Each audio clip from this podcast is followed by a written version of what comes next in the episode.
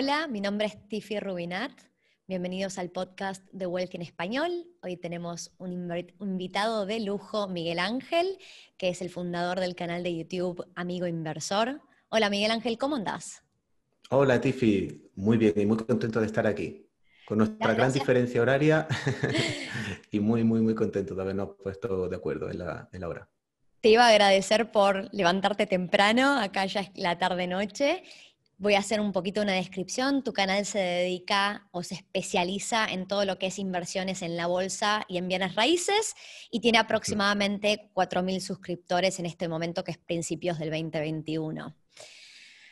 Hoy la idea o el foco es que hablemos de si estamos viviendo una crisis inmobiliaria, pero antes de pasar a esa gran pregunta, quería empezar por entender cómo arrancaste vos tus inversiones en propiedades?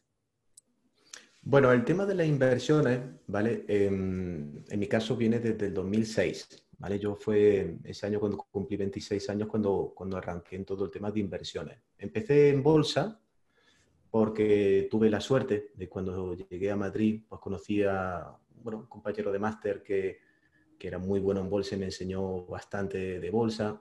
Y bueno, y gracias a la bolsa, pues pude hacer dinero, y de ahí salté los inmuebles. El origen de invertir en inmuebles pues me viene, digamos, de, de dos partes. Por una parte, eh, bueno, pasó por mis manos diferentes libros, uno pues el de Robert Kiyosaki, que me pareció súper interesante a la hora de, colocar activos. Y por otra parte, pues bueno, eh, yo vengo de una ciudad, bueno, en España siempre hay mucha cultura de compra, pero bueno, yo vengo de una ciudad, pues ¿no? En la que se hace mucho el ahorro, mucho el comprar propiedades, y bueno, yo veía, por ejemplo, en, familiares míos, mis padres, cómo iban, bueno, generando un patrimonio también con la idea de luego, pues, vivir de ese patrimonio, ¿no? Entonces yo en aquel entonces dije, oye, pues voy a empezar lo más joven que pueda y, y bueno, y gracias a esa, a esa, filosofía, pues bueno, y una, un, sentimiento de ahorro, ¿vale? Yo creo que el secreto también eh, en todo esto, en mi caso para mí, fue comenzar con una un sentimiento de ahorro muy bueno, porque mis padres sí que me educaron no tanto en la inversión inmobiliaria, sino más en distinguir lo que es un capricho a lo que es una necesidad. Y cuando tú distingues eso, pues involuntariamente ahorras dinero y lo que hacía era colocarlo o en bolsa o, en inmuebles. Y ahí empecé. Entonces compré un inmueble, eso lo alquilé, la renta que me generaba ese inmueble pues me hacía ahorrar más, más dinero más rápido, luego me metí en otro inmueble, y bueno, y estrictamente, digamos así, pues yo empecé con locales comerciales. Yo la mayoría de los primeros años solo me enfoqué en locales comerciales. Aunque bueno, ahora si quieres te, te comento un poquito más sobre ese tema. Pero, pero bueno, yo creo, y de hecho, que el que empieza en esto tiene que tener un referente o haber leído eso, ¿no? Algún libro, o haber visto a alguien, de, de decir, oye, hay que ver qué, interesante esto de la inmobiliaria. Y, yo creo que todo el mundo, todos los que hemos empezado en esto, hemos empezado más o menos así, con un referente o algún libro que ha venido en nuestras manos o algo. Totalmente. Dijiste montones de cosas valiosas ahí. Estoy de acuerdo cuando hablo con la mayoría de los invitados, el 99% de las personas que se sientan a hablar de propiedades conmigo y les pregunto cómo arrancaron, el libro Padre Rico, Padre Pobre de Robert Kiyosaki suele salir en esa conversación y tener ese mm. referente y eso que te cambia la mentalidad. Es, es, muy bueno cuando uno viene de una familia donde está la filosofía del esfuerzo y el ahorro. No todo el mundo en su casa cuando está creciendo ve eso y se lo cría de esa manera, pero incluso gente que se los cría de esa manera y no, no lo entiende, ¿no? Pero el ahorro mm. me parece que es clave en todo lo que dijiste y cuando dijiste y empecé con mi primera propiedad y el alquiler me dejaba ahorrar cada vez más rápido. Cuando la gente me pregunta por qué empezar con una inversión versus tu propio hogar, ese es un gran motivo, ¿no? Queremos acelerar y poder ahorrar más para poder seguir invirtiendo, no estancarnos y que si compré mi propio hogar, de repente cada vez puedo ahorrar menos porque tengo más gastos. Hmm, hmm. Yo sigo viviendo de alquiler y tengo 40 años. Ok, bueno, revelaste tu edad muy bien, no todo el mundo tiene por qué revelarla, pero eso, eso es a lo que vamos, los que, nos, los que nos entusiasmó la idea de ir por la independencia financiera y que no se, se, puede conseguir con bienes en la bolsa, propiedades o bienes raíces y montones de otros activos también, ¿no? Cada uno tiene su preferencia y mm, antes de que me cuentes un poco más, mencionaste lo de los locales comerciales. Hmm. ¿Hubo algo en particular que te llamara la atención de por qué decidiste empezar con locales comerciales versus comprar propiedades residenciales? El mantenimiento. Ok. O sea, la cantidad de tiempo que te requiere la gestión. O sea, si algún inversor en locales comerciales nos escucha, se sentirá totalmente identificado conmigo. Yo siempre, digamos, cuando, cuando, cuando me, o sea, cuando pienso en invertir, no lo veo como tanto como una profesión. O sea, no me gustaría que fuese como un trabajo. ¿vale? A mí, de hecho, me gusta hacerlo porque me gusta. Y con un objetivo, como tú dices, ¿no? Pues creando patrimonio y tal. Pero, mm, pero me di cuenta que la gestión de los locales comerciales es muchísimo menor. Eh, tiene sus ventajas y sus inconvenientes. Ya te digo, si quieres te doy, por mi, mi experiencia que tengo muchos años en eso, pues el cual de cada cosa. Pero es que los locales comerciales una vez que los alquilas, literalmente el mantenimiento y la dedicación es mínima. O sea, yo tengo inmuebles que es que, salvo la gestión trimestral de impuesto o anual, es que no hablo con el inquilino. Claro. Nunca. Entonces, claro, con la vivienda no. Con la vivienda es raro el mes que, bueno, bueno, tienes que hablar, eh, ya sea por alguna cosa, el mantenimiento se estropea, también mucho depende del tipo de contrato de alquiler que tengan con, el inquilino. Eh, entonces, empecé sobre todo por eso. Tiene mucho sentido, o sea, bajo mantenimiento y poca dedicación para que sea lo más pasivo posible y vos no se vuelva un trabajo. Exacto. ¿Cuáles serían las, mm, los mayores negativos de ir por locales comerciales? El mayor, el mayor sin duda es que tarda mucho más tiempo en alquilarse. Okay. Ese es el mayor, mayor negativo. O sea, una, una demanda de alquiler residencial siempre está, siempre está latente, siempre hay gente buscando casas para alquilar. Se alquila muy rápido. O sea, yo ya yo he habido un local, o sea, un local que tardé un año en alquilarlo. Un año, ¿vale? No, no es lo normal, pero un año. Porque tú piensas que la persona, o la empresa en este caso, que va a llegar ahí, de primeras tiene que hacer una inversión. Tiene que hacer una inversión en adecuar el local, instalaciones, adecuado a su negocio y eso filtra muchísimo. Claro, también está en la hora de, adquirir un inmueble destinado a este tipo, a, propiedades de, carácter comercial, pues comprar un inmueble que sea muy versátil, que sepas que le puede valer a una academia, a una clínica, a cualquier tipo de negocio. Pero aún así la persona que llega, pues ya sabe, entre permisos, trámites y tal, es un pico. Eh, la reforma, obra, acondicionamiento, o sea, ya, requiere una inversión inicial que, que, yo prefiero esperar que llegue a esa inversión y la persona obviamente se va a esforzar mucho más en, en sacar su negocio adelante y por tanto pagarte el alquiler. Claro. Entonces, esto es el punto negativo. Toma más tiempo, pero luego mucho más estable. Claro. Es, es estable, los, los, inquilinos suelen durar más tiempo, si ellos invirtieron plata, quieren hacerlo funcionar. Simplemente que si un inquilino se va, reemplazarlo, va a estar, el local va a estar probablemente vacío un tiempo mayor que si fuera algo residencial. Tiene todo el sentido del mundo. Y la pregunta ahora es, yo estoy en Australia, vos estás en España. No es que las realidades sean exactamente iguales, pero me imagino que en España y en Australia están pasando cosas similares, que es que por COVID muchos negocios que dan a la calle cerraron, ¿verdad? Hmm, hmm.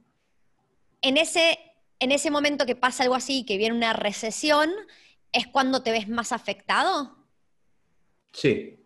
O sea, los locales comerciales son los que están sufriendo más a nivel ahora de inmuebles. Pero, pero tú fíjate, mira, yo te puedo hablar también por, por la perspectiva del mercado americano, ¿vale? Pues porque por temas familiares y temas también profesionales, pues viajo a Estados Unidos con mucha frecuencia. De hecho, cuando me escribiste estaba, estaba allí y llegué hace dos días. Ok. Em, allí la situación es, un poco diferente en cuanto al tema. Lo que condiciona, dada la situación a, los locales comerciales, es sobre todo la, afluencia de gente. Entonces, aquí en España, pues claro, hay una recesión en ese sentido porque hay muchos comercios que, que por normativa están cerrando cada vez más temprano, el aforo permitido es muchísimo menor, entonces baja y merma muchísimo la rentabilidad. Entonces el empresario, pues más que querer abrir nuevos establecimientos, lo que quiere es precisamente quitarse lo contrario. Sin embargo, como yo digo, ¿vale? Hay mucha gente que el tema de los locales comerciales no lo ve tan interesante como yo, pero yo siempre digo que siempre hay demanda por las personas o negocios que viven, ¿vale? Los profesionales que están en una primera planta u oficina y quieren saltar a pie de calle, ¿vale? Cuando, cuando llega una crisis yo siempre digo, y por eso yo no invierto en, en oficinas, ¿vale? Yo oficinas no me gusta. Okay. Porque es justamente el, tipo de producto inmobiliario que, que, sufre más siempre. Pero el local comercial sufre menos. O sea, tú ponte en el caso, cuando tú llegas, va a un portal y la primera planta, pues hay consulta de psicología, bueno, en fin, muchísimos negocios que se montan en primeras plantas, clínicas dentales. Ellos quieren saltar a la calle. A la calle te da más estatus, más facilidad, más visibilidad.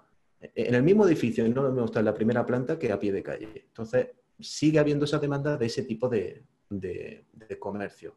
Pero aquí, por ejemplo, en Estados Unidos siguen estando todos los locales abiertos, eh, sigue habiendo mucho movimiento. Y aquí el problema es que las normas que están poniendo impiden mucho la afluencia. Claro. Tiene sentido, perfecto. Entonces, si ahora hablamos de la gran pregunta, en tu opinión, ¿hay crisis inmobiliaria?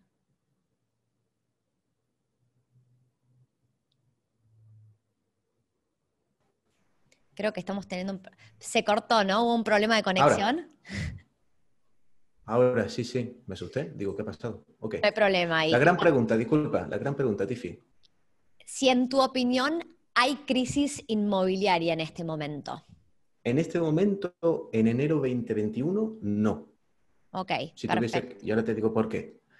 Verás, y repito, y hablo por España sobre todo, y hablo también por Estados Unidos, sobre todo por la, parte de la Florida y Miami, que es donde yo, donde yo voy. Verás, em, está habiendo un cambio, digamos, que, obviamente está afectando a la crisis, pero la, gente está ahorrando, la gente está ahorrando, ¿vale?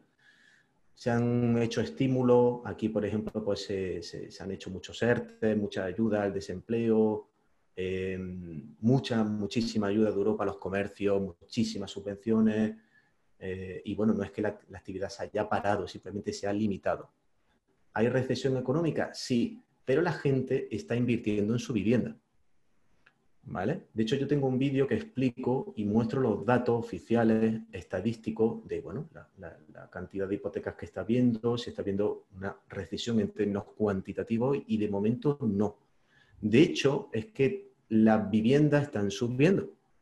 El precio de la vivienda está subiendo y el sector que más está creciendo, eh, junto con obviamente todo lo relacionado con comercio online, es el sector de las reformas de vivienda. ¿Vale? Todo lo que esté relacionado con vivienda. Tú a día de hoy, por ejemplo, quieres comprarte cosas para casa, como por ejemplo eh, aparatos para hacer gimnasia en casa, y es que no hay. Tú quieres ahora, hay mucha gente que está haciendo reformas en su casa porque dice, bueno, ya no salgo, ya no, no viajo, no gasto en restaurantes, no estoy gastando en ocio, no, no estoy gastando en mi gimnasio, y está reformando los baños, está reformando la cocina, está cambiando el suelo, está haciendo reformas en su casa. Y buscando una casa de más tamaño, ¿por qué? Porque ahora se ha dado cuenta que necesita un cuarto donde pueda hacer teletrabajo. Las casas con un perfil medio alto están subiendo. O sea, yo tengo muchos contactos con inmobiliarias y todas han coincidido lo mismo. Se está vendiendo quizá en cantidad las mismas casas, pero en precio el ticket medio mucho más alto, pero un 20 o un 25% más alto. Eh, claro, yo sé que la gente, mucha gente que dice, bueno, este es momento para invertir por la incertidumbre, y ese es buen momento, igual que lo ha sido siempre, por las circunstancias del vendedor, no por la situación económica. Porque la gente le siguen dando préstamos, la tasa de interés está bajísima. Entonces, no. O sea, mi respuesta es no. En España y en Estados Unidos tampoco. En Estados eh, Unidos, por ejemplo, hay un exceso de liquidez en el mercado, exceso de liquidez. Yo tengo un, amigo y compañero allí en, Miami que, por ejemplo, él se ha enfocado mucho en la compra de bienes inmuebles a través de tasaciones. y me decía, mira Miguel Ángel, es que están comprando casas de 300, 350 mil dólares al contado. Wow. Al contado. Porque hay un exceso de liquidez. En Estados Unidos hay un exceso. O sea, allí se han puesto a darle la maquinita y hay un exceso de liquidez. Exactamente, no, O sea, estamos ahora a fines de enero grabando este episodio que probablemente se va a lanzar en un par de semanas. Para cuando se lance va a ser febrero. Dudo que cambie mucho entre enero y febrero de lo que estamos hablando. Vos hablaste de España y de Estados Unidos. Yo estoy, en, yo estoy en Australia y también invierto en Nueva Zelanda. Ambos países, los precios siguen creciendo. Cuando hablas de liquidez, Estados Unidos creo que es el país que más está imprimiendo, está anunciando paquetes de trillones y trillones de dólares como nunca antes.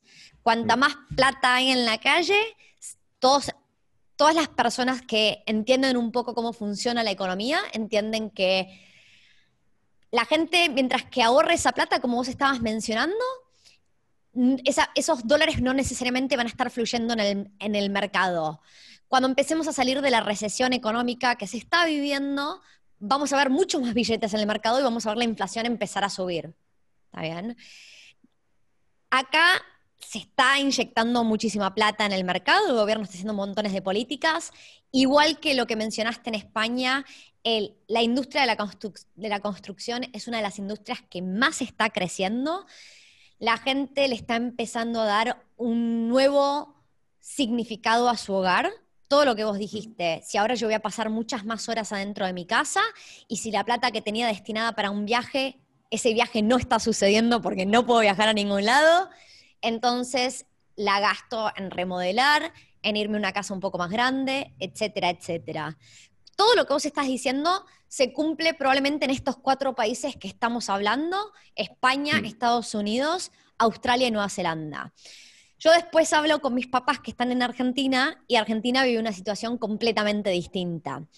Creo que tiene mucho que ver cuando vos empezaste hablando del gobierno y todas las políticas económicas y estímulos que está introduciendo en el mercado, esa no es la realidad de Argentina. No hay ni políticas económicas, ni estímulos, ni nada. Es, la verdad es que todo es la muerte a que la gente no trabaje. Eso, todas las políticas que han tomado fue un, creo que no se ha visto ninguna cuarentena tan larga, una cuarentena de nueve meses, la más ah, inefectiva del mundo. Entonces, en un país así, las propiedades están cayendo en valor, pero no significa que eso pase en los países que están queriendo reactivar su economía. Hmm. ¿Hay algo que nos hayamos olvidado de mencionar en cuanto a cómo se analiza una crisis inmobiliaria, en tu opinión? No, no, no, no. Yo, yo ya te digo, me baso en datos, me baso, claro, la percepción, el sentimiento. Tú ten en cuenta que en el tema de la inversión es que pasa lo mismo en bolsa. La gente se percibe, o sea, cada, cada inversor tiene un sentimiento, un feeling, pero la realidad es que no. La realidad es que no. Y yo siempre pienso que la circunstancia del vendedor es lo que va a hacer que tú seas encuentres una mayor o menor oportunidad. Por supuesto, si, si el sector se detuviera, si que le llegase una crisis, pues sí, evidentemente eso acentúa, ¿vale? Porque una venta que alguien quiere hacer relativamente rápida, pues la situación económica hace que la venda incluso más, más barata. Pero no es la situación. La situación macro, a nivel de, de datos y a nivel de, de sector, hablando inmobiliario, es que no, no, no, están bajando, las viviendas no están bajando. Y las que están bajando, las que están bajando, son las viviendas, las, que digo, las que llamo yo baratas, las que son el primero izquierda o el segundo izquierda sin ascensor, mirando a una pared, eh, orientación norte, frío, con un dormitorio y, y, antiguo. Pero es que eso iba a bajar, ese no iba a subir tampoco. O sea, está bajando la vivienda barata. Entonces, la vivienda está bajando, no, no, está bajando lo, malo, lo que es medianamente bueno o bueno está subiendo. Claro. Está subiendo y... Totalmente, totalmente. Empieza a ser mucho más relevante qué compró uno en cuanto a metros cuadrados, si tiene entrada de sol, ventanas. Claro, claro. Y, poder vivir mejor. Yo, por ejemplo, la gente que obviamente me consulta o me sigue y me pregunta por invertir, Eh, de hecho, el último vídeo que saqué habla precisamente de eso, ¿no? No compré viviendas baratas. Es que ahora está mucho más barato. No, no, no compres eso. Porque mm, primero no se va a revalorizar, por mucho que suba todo, se va, a mantener o subir muy poquito. El tipo de inquilino que tú vas a tener en esa vivienda o en ese inmueble, ya sé, también en un local pasa lo mismo, va a ser un inquilino de menor o peor calidad y con mucha más inestabilidad profesional y mucho más riesgo de impago. Eh, pero, pero claro, la gente dice, no, esto está bajando. Sí, pero, pero está bajando lo, bueno, como pasa siempre, lo malo. Exacto. en eso no hay que meterse. Ahora, entendiendo que vos arrancaste comprando locales comerciales, sí. en este momento que estamos viviendo, ¿qué tipo de inmueble te gusta más? ¿Seguirías comprando comerciales o te enfocarías en residencial, residencial, industrial u otro tipo? Yo me enfocaría en, eh, si, solo tuviese, bueno, depende, ¿no? La situación y la capacidad que tengo ahora mismo de, invertir, pero diría, a mí me siguen gustando los locales comerciales, pero bueno, locales comerciales que, que sean bien, o sea, pues bueno, buena fachada, techos altos, buena ubicación, en fin, unas características de un local comercial bueno, porque si el que lo quiere vender es un negocio que le ha podido pegar la crisis y lo quiere vender y puede ser una muy buena oportunidad para comprar un local, yo siempre estoy pendiente de locales comerciales, o sea, yo sí lo veo muy interesante. Y por último, una vivienda residencial que esté en una zona buena, o sea, zona, barrio, no, no, no hablo tanto de localidad, sino zona buena y residencial. Pues bueno, pues con las típicas características de que si es un apartamento que sí o sí tenga ascensor. Hay, muchos inversores que dicen que si no tiene ascensor no importa. No sé, yo, yo, yo nunca compraría un piso sin ascensor, nunca. Como inversión ni como particular ni nada. Que tuviese suficientes metros ya pensando en eso, un teletrabajo, eh, buena orientación, como te has dicho, muy luminoso. Y, y bueno, y, sí que invertiría en eso. En eso yo, por ejemplo, ya locales comerciales desde hace dos años ya no compro. Ahora ya me pasé al residencial, porque a mí una de las cosas que me enseñó también todo esto es que, bueno, este, tener diversificado el portfolio de inmuebles es muy importante.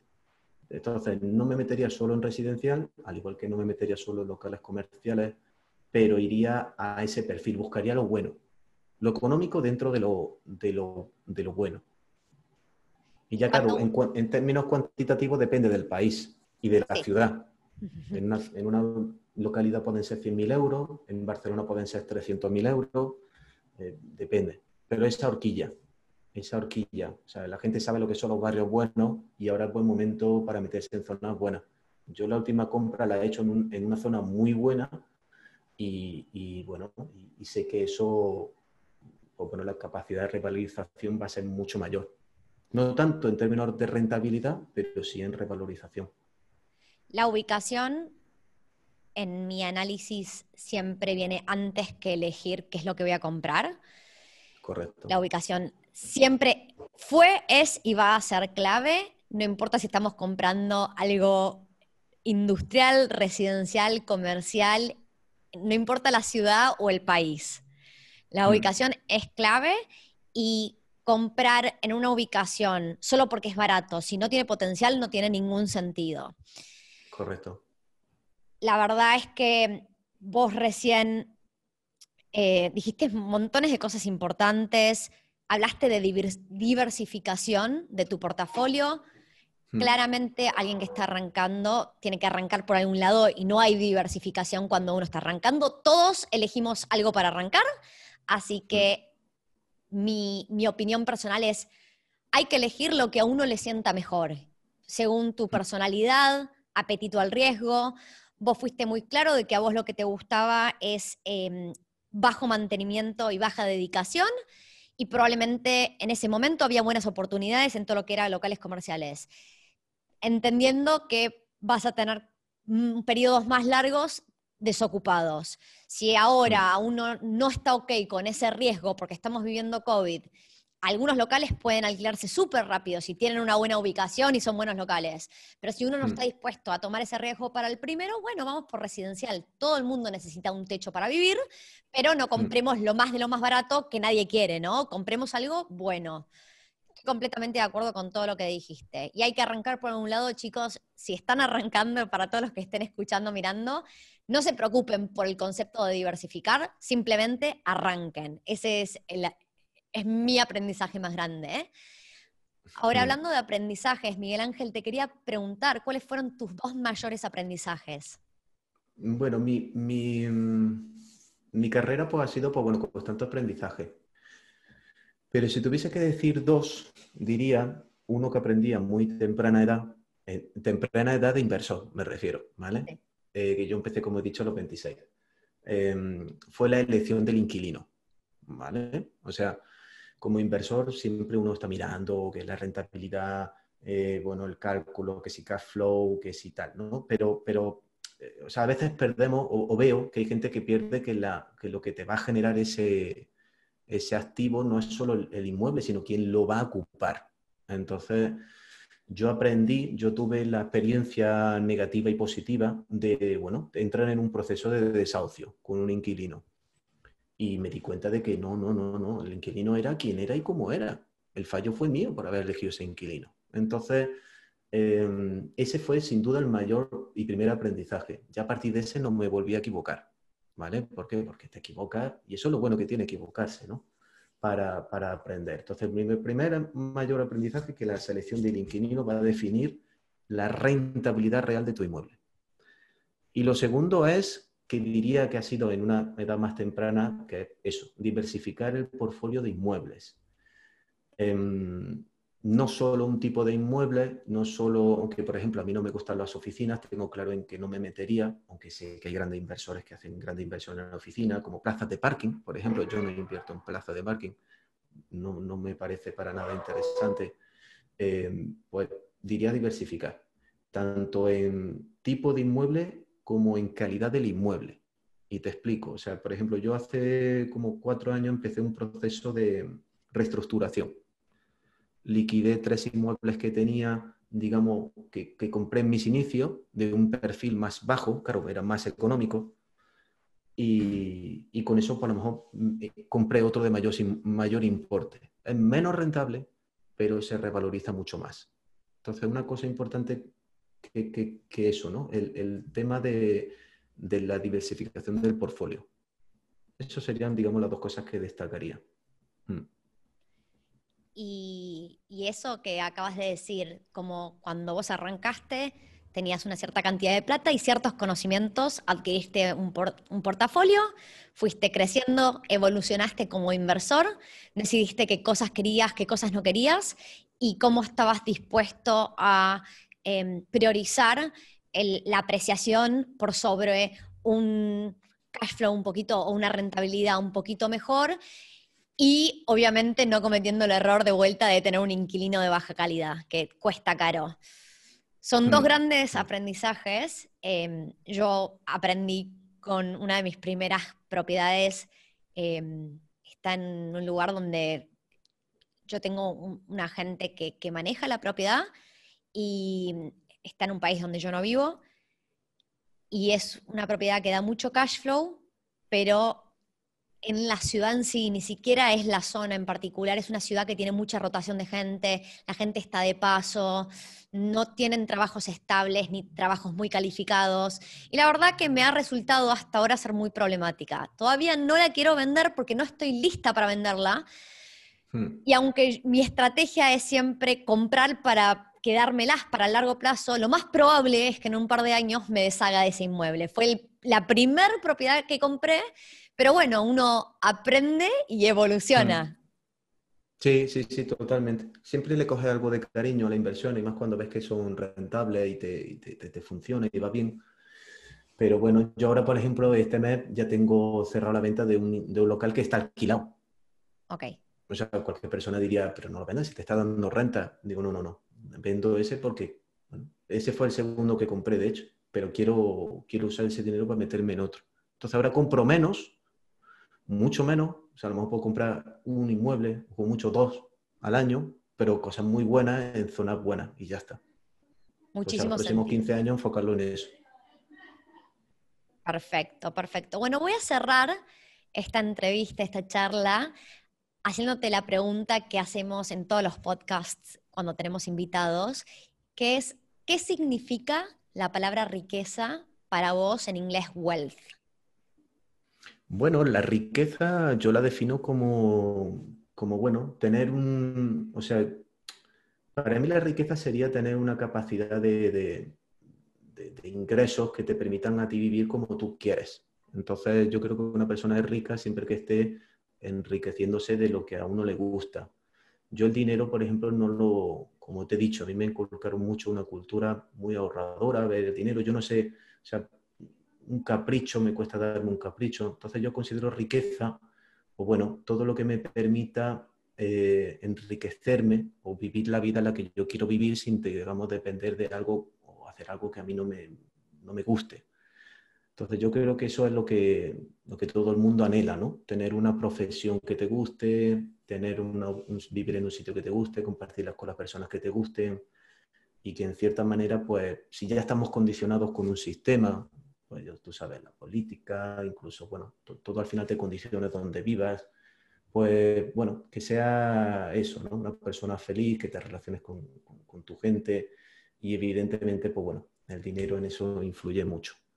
Puedes tener la capacidad de dar a tu hijo lo que tú quieras, eh, darle las, mismas herramientas que te dieron a ti, tener tiempo para educarle. Entonces, no, no diría que es solo una cosa, pero todo aquello que te rodea que te permita vivir el tipo de vida que tú quieres. Entonces, cuando tú sabes cómo tú quieres vivir, eso, eso ya, eh, y, y, consigue eso, pues ya, ya eres rico. O sea, no es solo económico. Me dice, bueno, yo tengo de rentas que me generan 30.000 euros al mes. ¿Eres rico? Pues a lo mejor no.